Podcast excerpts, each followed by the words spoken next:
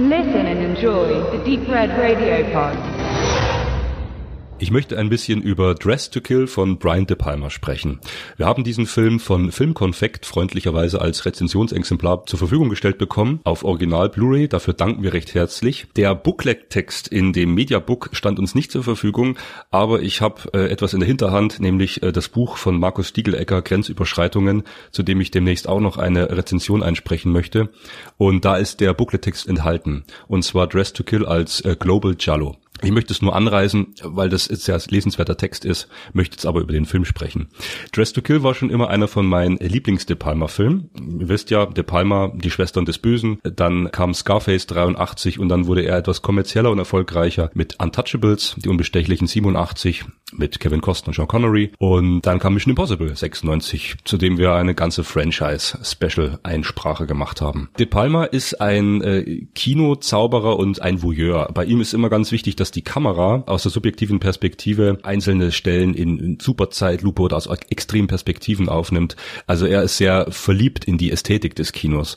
Er gilt ja auch als Hitchcock-Bewunderer, so im Darstellen des Suspense, in diesem Nachzeichnen. Und natürlich ist Dress to Kill äh, direkt von Psycho beeinflusst. Ja. In Dress to Kill geht es um einen schizophrenen Psychiater, der sich in Frauenkleidung mit langer Perücke an jungen Damen zu schaffen macht. Was diesen Film so einzigartig macht, ist die Stimmung.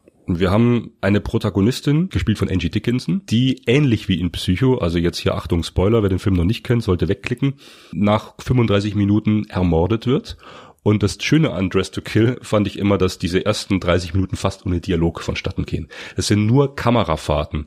Wir begleiten sie in ein Museum, in eine Ausstellung. Dann gibt's eine sehr interessante Verfolgungssequenz, wo sie jemanden ein bisschen so nachspürt und der verfolgt sie dann wieder. Also auch dieser Wechsel in den Räumen, bis sie dann feststellt, dieserjenige ganz fies ist mit einem Virus infiziert und äh, flüchtet aus dem Apartment. Und als Höchststrafe wird sie dann noch von einer Klinge, diesem Psychomörder im Fahrstuhl, abgeschlachtet. Der Film Film hatte immer einen großen Skandal mit sich gezogen. Es gab ihn nie lange äh, ungeschnitten. Es gab diese Unrated-Fassung, wo einige Sekunden rausgeschnitten wurden.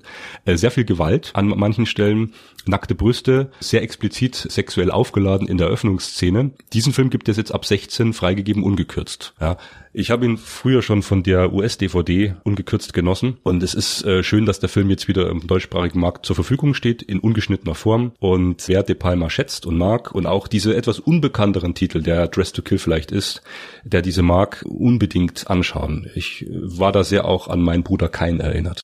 Ich habe den Film tatsächlich das erste Mal wahrgenommen, bevor ich ihn komplett gesehen habe. Und zwar bei einem Filmseminar, an dem ich teilnahm in München. Und da hatte der Seminarist, ja, äh, hatte diesen auserwählt, um eben Film zu erklären als Sprache. Das, weil du eben sagtest, die erste halbe Stunde gibt es auch diese Szene im Museum und die wurde eben dort ganz klar analysiert. Also das diente auch zum Zweck eben auch, äh, kann man wunderbar erklären, wie Film funktioniert in der Bildsprache.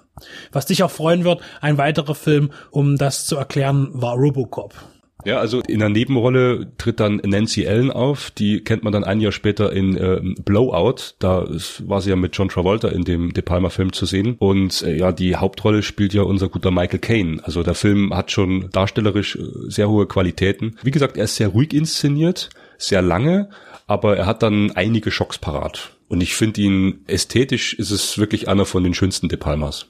Wenn du jetzt den alten De Palma, ich habe nicht annähernd so viel Ahnung, äh, mit dem Jungen vergleichst, ich weiß nicht, kennst du den Passion von 2012? Nee. Kennst du nicht? Oder? Den habe ich nicht gesehen, aber ich mag Femme Fatale sehr gerne. Von 2002 mit Antonio Banderas und Rebecca Romin Stamos. Also dieser Film Femme Fatale ist auch eine Liebeserklärung an, an den Film Noir, an das Suspense.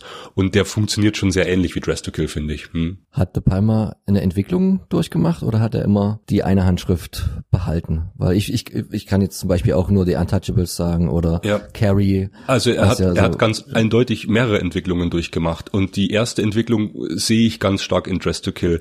Denn Sisters, die Schwestern des Bösen, auch ein sehr guter Film, spannender Film von ihm, 73, auch sehr roh, sehr unangenehm, auch eine interessante Thematik. Das ist noch so ein äh, ganz straighter Horror-Thriller und Dress to Kill ist zwar auch sehr garstig in manchen Szenen, ist aber ja eher, so eine Liebeserklärung an Hitchcock-Filme. Also in, in Sisters hat er einen relativ simplen, straighten Thriller abgeliefert und Dress to Kill finde natürlich ungemein komplexer.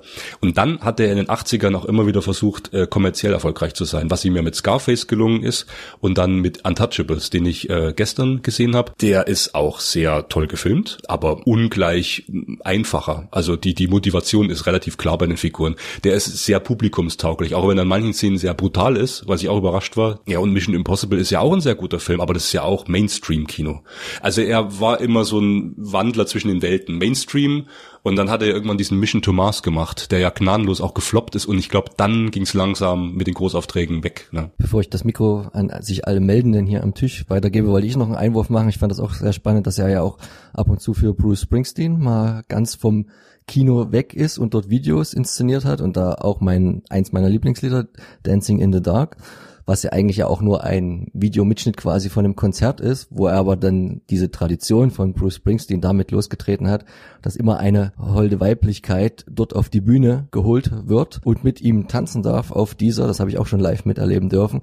Und das Spannende daran da ist, dass es damals, Anfang der 80er Jahre, 84, die junge Courtney Cox gewesen ist, die da, glaube ich, vor der Kamera einen ihrer ersten Schritte gemacht hat, die ja dann zu auch einer ganz ordentlichen schauspielerischen Karriere gereicht haben, aber das ist ja nur unnützes Halbwissen am Rande. So, links, rechts, wer will zuerst, Tobi? Mir ist bloß gerade was aufgefallen, dass im Juli des Jahres 80 ist ja Just to Kill ins Kino gekommen und dass dann vier, fünf Monate später im Dezember Maniac von William Lustig ins Kino kam ist der ein Gegenentwurf zu Dress to Kill, weil es sind ja beide sexualisiert motivierte Killer, nur dass halt lustig nochmal eine Schippe draufpacken wollte, um Dress to Kill vom Podest zu stoßen als Skandalfilm. Äh, sehr wichtig, dass du es ansprichst. Ich, äh, Maniac funktioniert, glaube ich, auch ganz anders. Der ist viel schmutziger und viel, viel düsterer. Dress to Kill ist natürlich auch düster in einzelnen Stellen, aber doch sehr ästhetisch und sehr schön. Und das macht ja den besonderen Reiz aus von Dress to Kill, äh, dass er gleichzeitig schön und berauschend ist, aber dann unglaublich unangenehm. Also, um jetzt kurz die Kurve gleich zu schließen, es hatte mal jemand gesagt, es ist De Palmas ästhetisch anspruchsvollster Film bis dahin gewesen, trotz der inhaltlichen Abscheulichkeiten. So, und jetzt auf deinen Maniac-Vergleich. Jetzt möchte ich doch kurz den Text zitieren von Stiegelecker. Er entwirft mit Dress to Kill den Begriff Global Giallo. Er schlägt diesen vor und äh, vergleicht da auch William Lustigs Maniac äh, im selben Jahr, da diese ja sehr vom italienischen Giallo beeinflusst sind. Und da geht's um die sexualisierte Gewalt. Es geht um die Perücke, was du ja schon bei Psycho hast, bei Hitchcock, wenn man noch weiter zurückgeht, und zieht eigentlich ab Hitchcock oder noch früher über den italienischen Giallo diese Brücke zu Dress to Kill. Und er sagt, Dress to Kill ist der stärkste Vertreter dieses Global Cello. Wie jetzt auch immer Global Cello herleitet, dass das jetzt äh, in, in einer amerikanischen Stadt spielt oder von einem amerikanischen Regisseur besser durchgeführt wurde, weil auch äh, Lucio Fulci und Argento haben ja schon italienische Gialli in amerikanischen Großstädten spielen lassen. Aber ja, klar, das war im selben Jahr und äh, die Motivation war gegeben. Ja, vom, vom Podest stoßen weiß ich nicht, aber funktionieren anders, aber die Referenz ist da, auf jeden Fall.